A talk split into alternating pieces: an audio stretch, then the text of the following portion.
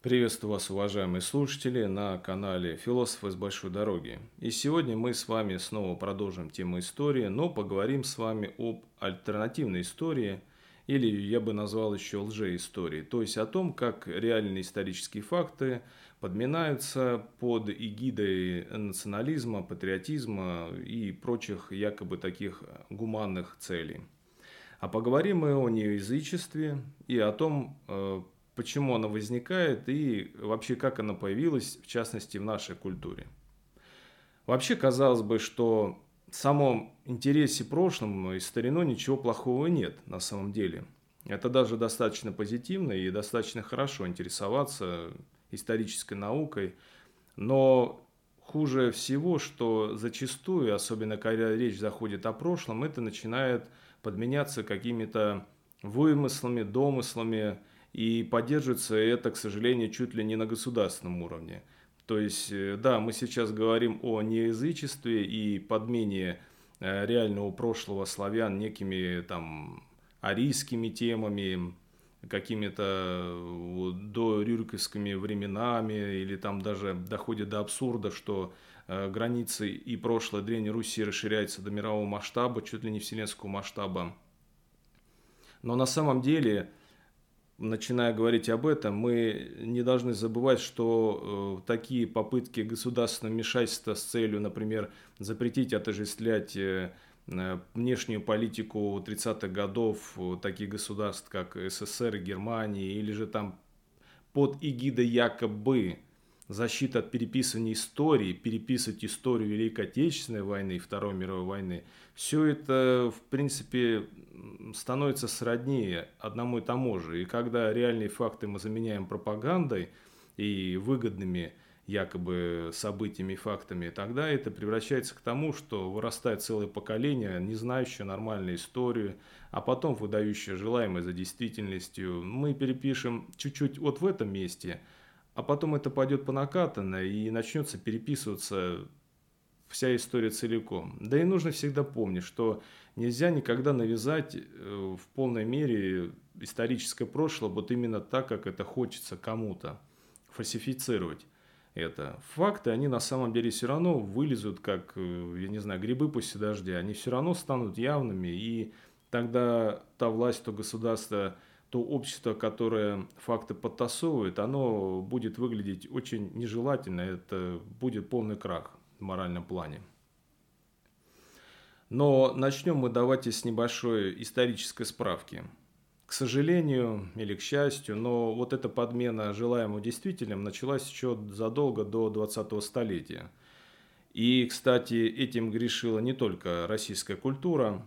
Вот яркий пример. 1818 год. Польско-российский этнограф Зариан Даленго-Ходаковский в работе о славянщине до христианства выступает с такими словами, что, дескать, э, нужно возродить язычество и принятие христианства является в принципе ошибочным для славян. С такой же идеей выступает Трентовский в своей книге «Славянская вера и этика управляющей вселенной» 1847 год. То есть э, обратили внимание целой вселенной, славянство раздувается здесь до колоссальных масштабов. Отголоски славянского язычества обнаружатся в различном дореволюционном творчестве наших э, видных деятелей культуры, например, Стравинского, Рериха, Алексея Толстого, Римского-Корского, Блока.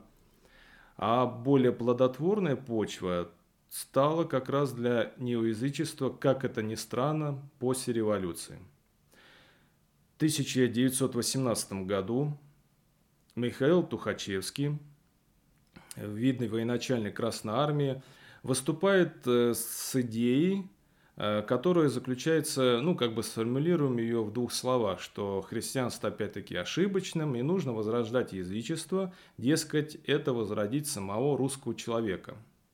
Тухачевский открыто с этим выступает на заседаниях партии, и более того говорит, что царизм и православие сделали из русского человека безвольного слизняка, просто скот.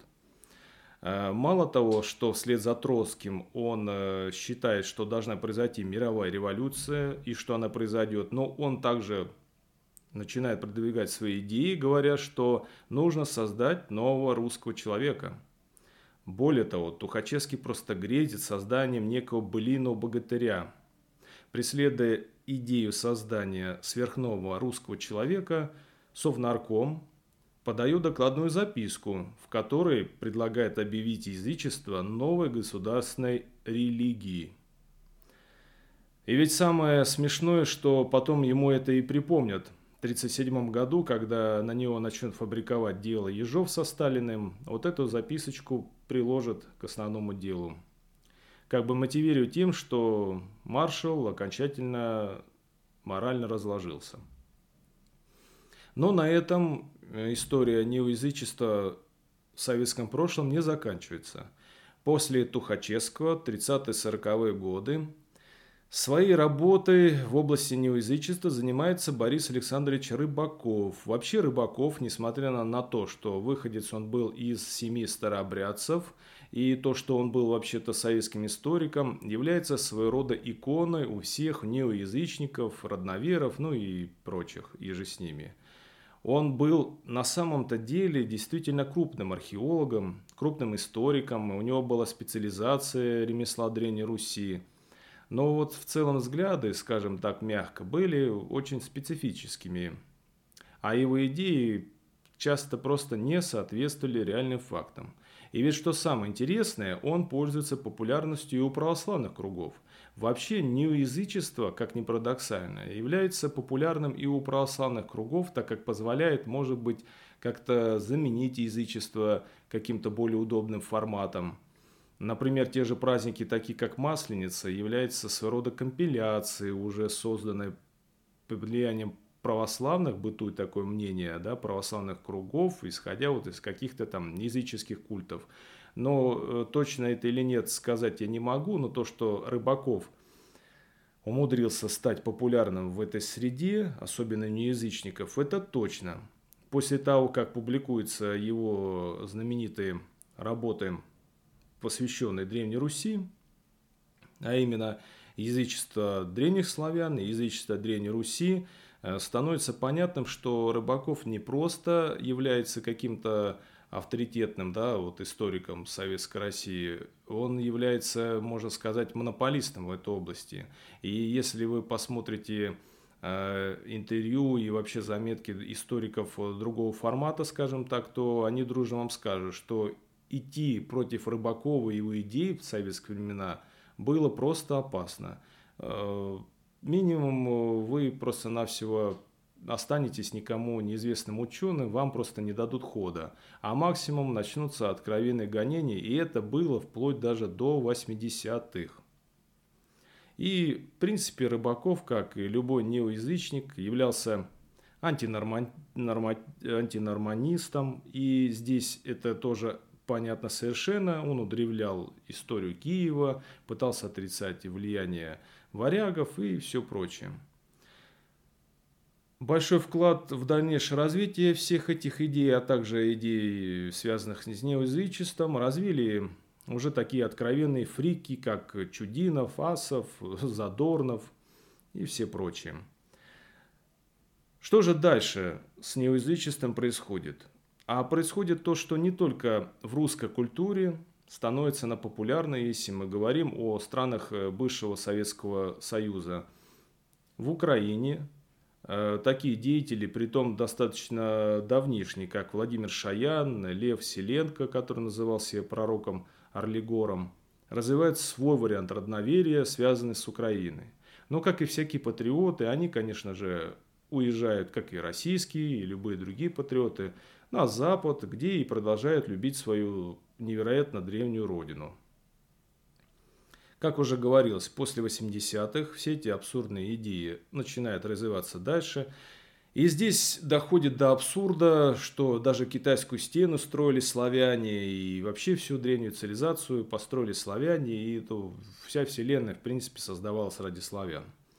И здесь начинают как бы мотивировать, что язычество, оно как бы э, светлее и добрее, чем э, монотеизм. На самом деле это совершенно неадекватно сравнивать такие вещи, уже даже потому, что В принципе, нельзя относиться к тем или иным учениям или к той или иной религии вот с позиции хорошо или плохо, добра или зла. Это был определенный политический момент. Не быть монотеистами в период, когда была крещена Русь или когда принимали монотеистические религии на Ближнем Востоке и Европе, невозможно. Таковы были политические и социально-экономические предпосылки. Да, у язычества были какие-то свои положительные моменты в плане терпимости, например, к другим богам. Даже те же викинги, приплывая к тем же славянам, своих богов снимали и э, начинали поклоняться местным богам, э, ну, так как это вот считалось, что раз ты приехал в это место, да, ты поклоняешься этим богам, чтобы была удача. И это было и у монголов, с одной стороны. С другой стороны, язычество, вопреки мнению неоязычников, никогда, в общем-то, не объединяло никого, ни русские земли, ни всего прочее. Основная проблема как раз заключалась в том, что когда тот же князь Владимир пытался э, создать свой пантеон с верховным божеством, тем же Перуном, который у неоязычников считается главенствующим, то у него ничего не получилось, так как каждое племя, какой-то свой поселок имел своих богов, которых мы, может, даже и не знаем. И, в общем-то, какого-то э, такого постоянного сомна божеств не существовало. Даже в более развитых цивилизациях – таких как, например, греческая, в античности боги меняли свой статус. Э, например, двуликий Янус сменился Зевсом, и это было в каждой культуре. И говорить здесь о том, что они как-то так объединяли и прочее, в общем-то, не приходится. Это возникает из-за банального незнания истории. То же самое касательно миролюбивости славян-язычников э, или же отсутствия рабства э, якобы у славян. На самом деле все это было, и все это происходило, исходя даже не из особенностей каких-то культурных, а в принципе потому, что весь мир следует определенным вся истории каким-то, ну, э, скажем так, правилам того или иного региона, так как культура у нас все-таки общая с европейцами, да и в частности с чем-то может даже с Ближним Востоком, так как она оперирует к античности – то какие-то общие черты в взгляде на религию, они были. Опять-таки монотеизм, авраамические верования, это иудаизм, ислам, христианство. Уж точно мы не смогли бы стать э, ни буддистами, ни зороастрийцами и всем прочим. Если брать тот же азиатский регион, то там действуют свои в этом плане правила. Мир потихоньку отходил от э, монотеизма, в частности, европейский мир – вернее, от политеизма, прошу прощения, к монотеизму. Затем происходит в развитых странах секуляризация, э, происходит э, развитие в сторону светского гуманизма, это вполне нормально. И уже на фоне этого нужно обращаться, если даже вы критикуете религию и тоже христианство, уж точно не к неоязычеству, а к секуляризации и светскому гуманизму. Что ж, на этом я с вами прощаюсь. Подписывайтесь э, на наш канал на различных социальных сетях, слушайте на, на различных платформах «Философов с большой дороги». С вами был Николай Сакиркин. Пока.